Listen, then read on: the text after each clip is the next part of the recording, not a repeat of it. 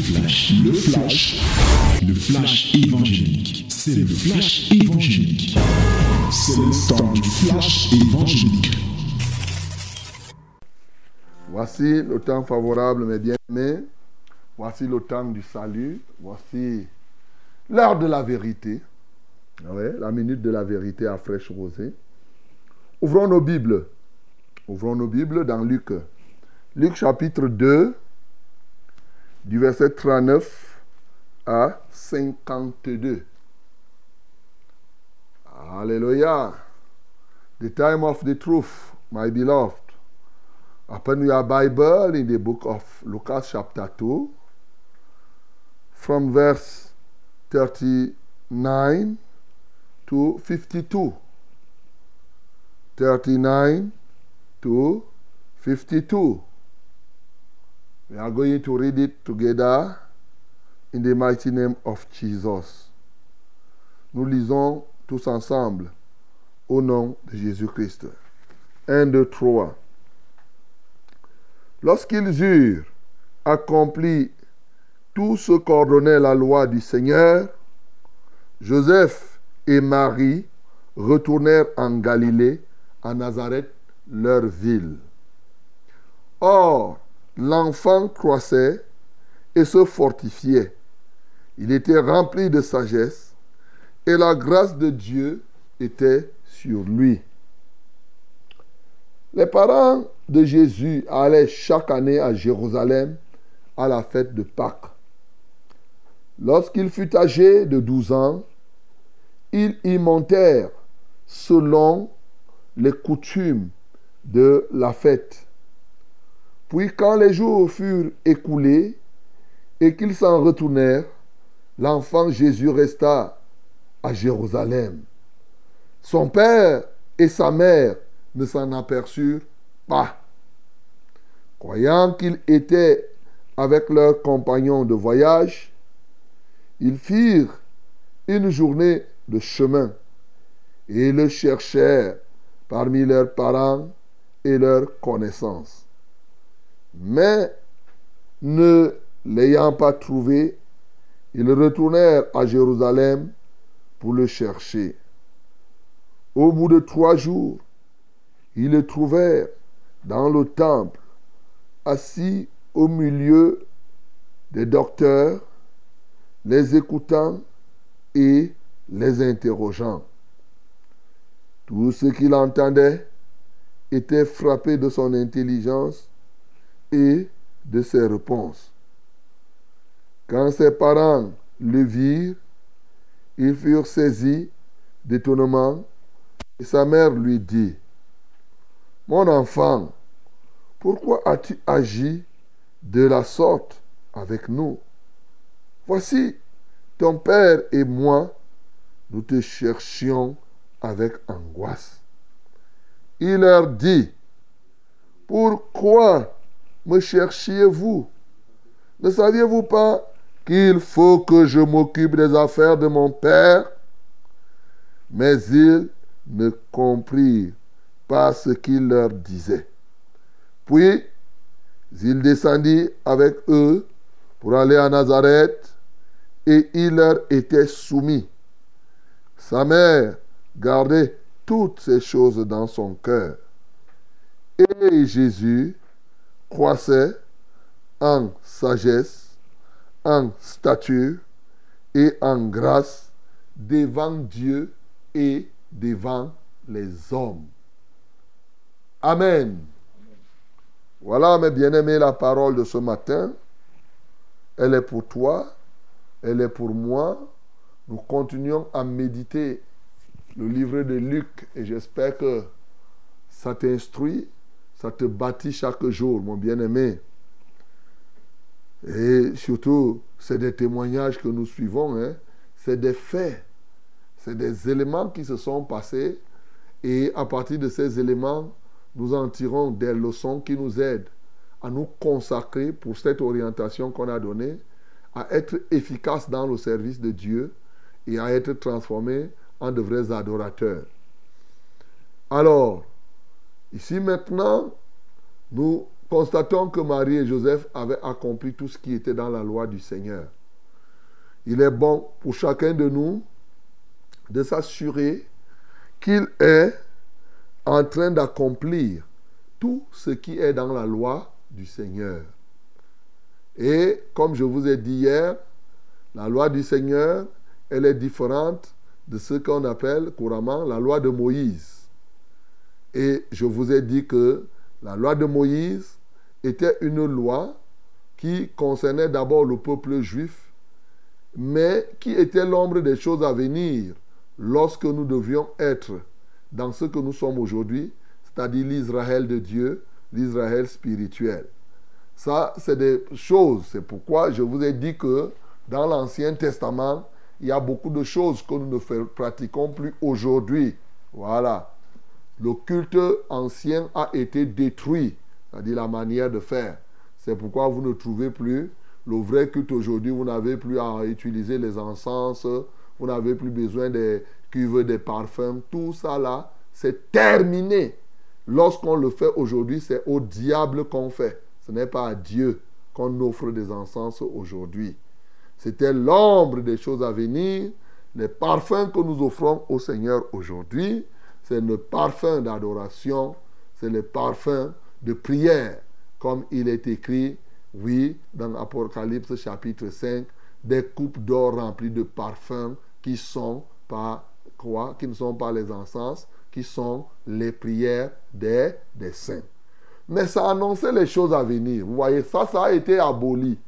Mais Lorsque la Bible dit, Jésus dit, je ne suis pas venu abolir la loi, mais plutôt l'accomplir, il est question de comprendre qu'il est venu pour nous éclairer certaines choses qui se faisaient dans l'Ancien Testament, qui, sont, qui étaient l'ombre des choses à venir et qui sont devenues une réalité. Mais aussi, il parle de la loi du Seigneur qui a existé depuis la création jusqu'à aujourd'hui. C'est la loi de l'amour cette loi-là, l'amour de Dieu, premièrement, tu aimeras ton Dieu de tout ton cœur, de toute ta force et de toute ta pensée. Ce n'est pas une chose qui concerne seulement la nouvelle alliance, c'est une affaire que depuis la création, Dieu est amour, et comme lui il est amour, ceux qui doivent le servir doivent l'aimer de tout leur cœur. Il en est de même aussi l'amour entre les hommes, entre sa créature. Donc, eh, tu aimeras ton prochain comme toi-même. Voilà. Donc cette loi-là se décline en plusieurs aspects. Tout ce que nous faisons par la suite, nous témoignons que nous aimons Dieu et nous témoignerons que nous aimons notre frère. Et ici donc, nous devons, comme Marie et Joseph, se rassurer que nous accomplissons entièrement la loi, la loi du Seigneur. Et donc, puisque tu veux grandir, tu veux être efficace dans le service de Dieu, être un adorateur approfondi, veille à ce que tu accomplisses toujours et entièrement la loi du Seigneur. Maintenant, pendant qu'ils sont rentrés à Nazareth, l'enfant, lui, il continuait, c'est-à-dire l'enfant Jésus, il croissait, il se fortifiait, il était rempli de sagesse et la grâce de Dieu était sur lui. Mais vous savez, si on peut voir la croissance d'un enfant physique, il n'est pas toujours évident d'évaluer la grâce et toutes ces choses-là. C'est pourquoi Marie et Joseph étaient habitués, bien sûr, à aller à Jérusalem. Lorsque la fête de Pâques arrivait, tout le monde se retrouvait au niveau du temple de Jérusalem pour pouvoir fêter la Pâque. Et eux, ils étaient à Nazareth. Je rappelle qu'entre Nazareth et Jérusalem, c'est pratiquement 150 kilomètres. Là, là où vous voyez, quand on vous dit là, c'est les gars qui marchaient à pied. Hein. Parce qu'il y a des moments où, quand tu lis la Bible là, tu ne comprends pas l'effort que les autres faisaient. Tu entends là qu'ils étaient en train de rentrer. Ils étaient en train de marcher à pied pour rentrer et pour aller adorer. Voilà. C'est cette distance-là que Marie a pu faire pour aller faire le recensement étant enceinte. Parce que souvent, on ne, on ne réalise pas, c'est vrai, les gens ne méditent pas la Bible avec la géographie de tout ceci, mais nous autres, nous sommes là pour vous éclairer. Alors, donc, euh, il partait adorer. Aujourd'hui, nous avons des gens que dès qu'il est à un kilomètre de l'église, deux kilomètres, eh, il n'est pas l'argent de taxi, eh, il n'est pas ceci. Regarde alors, quelqu'un fait 150 kilomètres à pied pour aller adorer Dieu. Toi, tu fais combien de temps? Voilà. Tu fais, tu fais quel effort? Donc, il le faisait et c'était comme cela. Chaque année, il le faisait. Sauf que Marie et Joseph ne comprenaient pas que Jésus prenait déjà une autre dimension. Il, au fur et à mesure, sa conscience s'éveillait davantage et bien entendu, lorsqu'il a eu 12 ans, ils sont partis fêter Pâques. Alors, qu'est-ce qui va se passer? Jésus va rester dans le temple. Et Marie et Joseph vont se dire, certainement comme c'était de coutume, bon, ils savaient que Jésus était là, bon. Et, ils, ont même, ils ont fait toute une journée de marche. Imaginons que 150 km, tu dois faire en trois jours de marche. C'est un exemple. Une journée de marche, ça fait 50 km. C'est-à-dire que les gars ont fait 50 km avant, au moins, avant de se rendre compte. Ils commencent à chercher parmi les... Jésus est même où là? Jésus est même où là? Ah, Mais Jésus n'est pas là. Jésus n'est pas là. Ils se mettent à chercher. Eux, voyez-vous, c'est pourquoi il est dangereux d'être négligent. Ils avaient déjà fait 50 km. Ils ont fait le retour. Ils sont repartis à Jérusalem. Ils ont encore refait les 50 km inutiles. Et quand ils ont trouvé Jésus, ils ont refait encore les autres 50 km. 100 km gratuits.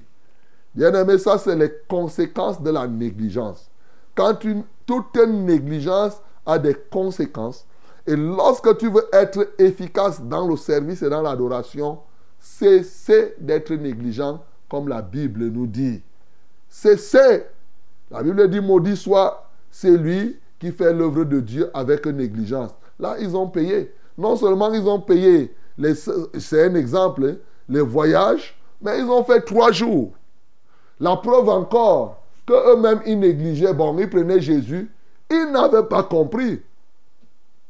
En dépit, ou mieux encore, ils semblaient avoir oublié. Ils ont oublié. Vous imaginez comment, quand ils sont repartis, ils n'ont même pas imaginé repartir au temple. Trois jours durant, ils sont partis chercher Jésus dans les endroits chauds de Jérusalem. Peut-être qu'ils étaient partis au stade, croyant qu'ils vont voir Jésus au stade. Jésus n'était pas au stade. Peut-être sont partis dans les supermarchés. Jésus n'était pas dans les supermarchés. J'ai dit peut-être, hein, parce qu'en ce temps-là. Je suis en train de te montrer que pendant trois jours, ils ont parcouru sauf l'endroit où Jésus était. Tu comprends ce que cela peut signifier? Ce n'est qu'au troisième jour qu'ils sont arrivés au temple et ils ont trouvé Jésus là, en train de faire ce qu'il a à faire, parlant avec ceux qui étaient là, les scribes, les sacrificateurs qui étaient là. Et il leur parlait des choses que les gars là, ils étaient étonnés qu'un enfant de 12 ans leur tienne un discours que vraiment c'était... Mais il avait déjà connu la croissance dans la sagesse. La sagesse de Dieu était... En passant ici, quand on dit qu'il croissait en sagesse et tout cela, ça c'est l'humanité de Jésus, c'est-à-dire c'est Jésus homme. On est en train de parler là de Jésus homme. C'est pourquoi on parle de l'enfant Jésus, c'est pourquoi on parle de ce qu'il avait 12 ans. Ce n'est pas Jésus Dieu ici. Parce que si un musulman tombe sur ça, il va dire comment vous allez vous appeler quelqu'un? On disait que Dieu faisait ceci. Ils ne comprennent pas. La plupart des gens ne comprennent pas cette dimension de Jésus. Alors, ici, et bien entendu, au troisième jour, ses parents le retrouvent. Et voilà, il commence à s'inquiéter. Marie lui dit que mon enfant, comment tu nous fais ça hein? Comment tu peux nous faire ça? Il dit, je vous ai fait quoi? Ça, j'interprète j'interprète. Alors, Marie lui dit, mais tu aurais pu, tu vois, nous, on te cherche avec un oise. On était, ils avaient déjà peur que, eh, est-ce qu'on a kidnappé l'enfant? Est-ce qu'on a fait ceci et cela? Bien-aimé, à la fin, Jésus leur a dit la vraie vérité. Il dit, vous me cherchez pourquoi? Pourquoi me cherchez-vous? Ne savez-vous pas qu'il faut que je fasse? Oui, qu'il faut que je m'occupe des affaires de mon Père Alors, la Bible dit que il a parlé un langage que même ses parents n'ont pas compris. Tu comprends ça? L'enfant de 12 ans, il parle, ses parents qui sont vieux, ils ne comprennent pas de quoi il est question. Et la Bible continue à dire que, en dépit de tout cela, maintenant, comme les trois jours étaient partis, il est reparti à Nazareth avec eux et il continue à faire quoi? Jésus croissait en sagesse.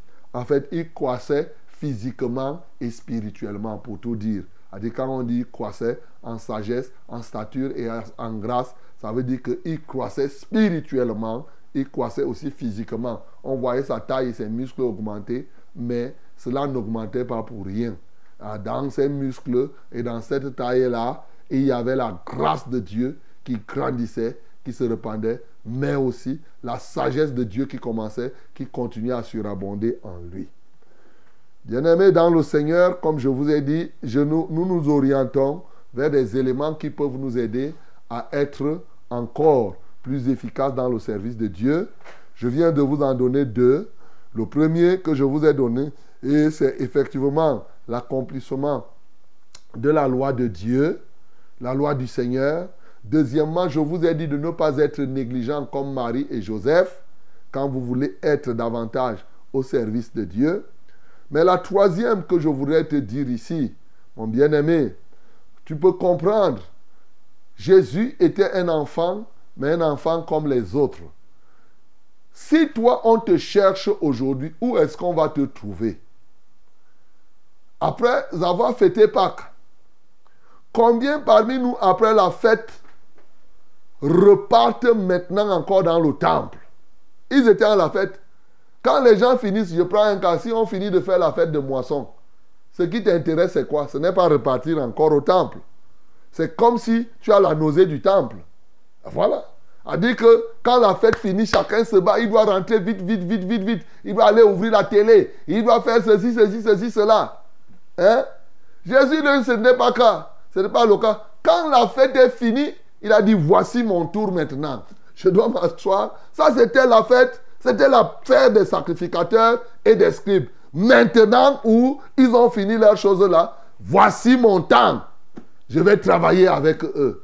Bien-aimés, nous devons comprendre ici, il ne faudrait pas que nous fassions des fêtes qui nous éloignent de notre consécration. C'est ce que ça signifie. Oui, tu peux faire une fête. Généralement, quand tu finis une fête, même la fête du Seigneur, même la fête de Pâques, tu te mets en villégiature. Mais ici, Jésus te montre que lorsque tu finis la fête de Pâques, la fête de moisson, c'est plutôt encore là où tu dois plus te consacrer au lieu de te dire que tu vas te reposer. Au lieu de te dire que non, ça fait, je viens de faire 30 jours de jeûne. Il faut maintenant que j'aille chercher la télé. Il faut maintenant que je fasse les choses du monde. Non, Jésus a montré ici que après la fête de Dieu, c'est toujours la consécration. Pour montrer que de manière permanente, nous devons être consacrés. Voilà, nous devons contrôler ces moments-là. Bien-aimés, les moments de fête, les moments de joie sont des moments qui doivent être bien contrôlés lorsqu'effectivement nous voulons grandir et être efficaces dans le service de Dieu. Et c'est alors que nous comprenons pourquoi il y est resté. Il dit, ne saviez-vous pas que je dois m'occuper des affaires de mon Père Bien-aimé, des affaires de qui t'occupes-tu? Oh, quelqu'un, il y a des gens qui interprètent souvent mal cette parole. Il te dit, quelqu'un dit, comme en anglais c'est écrit, ça va être écrit business. Il va dire que l'église c'est le business. Les bandits qui se tiennent dans les chapelles pour escroquer, prennent ce, verset-là pour vous tromper. Ils disent que ça, Jésus a dit ici que c'est les affaires qu'on doit faire. Mensonge. Ce n'est pas ça, mon bien-aimé. Si tu as suivi un tel message, c'est une inspiration du diable pour faire l'escroquerie. Ici, Jésus a, dit, s'est donné, il a montré l'injonction qu'il se faisait pour s'occuper effectivement, pour se consacrer dans le ministère. Sauf pourquoi il a été appelé. Il n'était pas question ici de faire quelques business ou quoi que ce soit qu'on transforme l'église en un lieu de commerce. Non. Bien-aimé, ce matin, moi je vais te dire de quelles affaires t'occupes-tu. Et même quand tu es à l'église, tu fais les affaires de quoi? Ce matin, cette, cette parole de Jésus nous interpelle pour que nous puissions encore nous consacrer. Quel que soit ton âge dans la foi, mon bien-aimé, tu dois te consacrer aux choses qui concernent le royaume des cieux. Voilà ce qu'il est en train de te dire ici.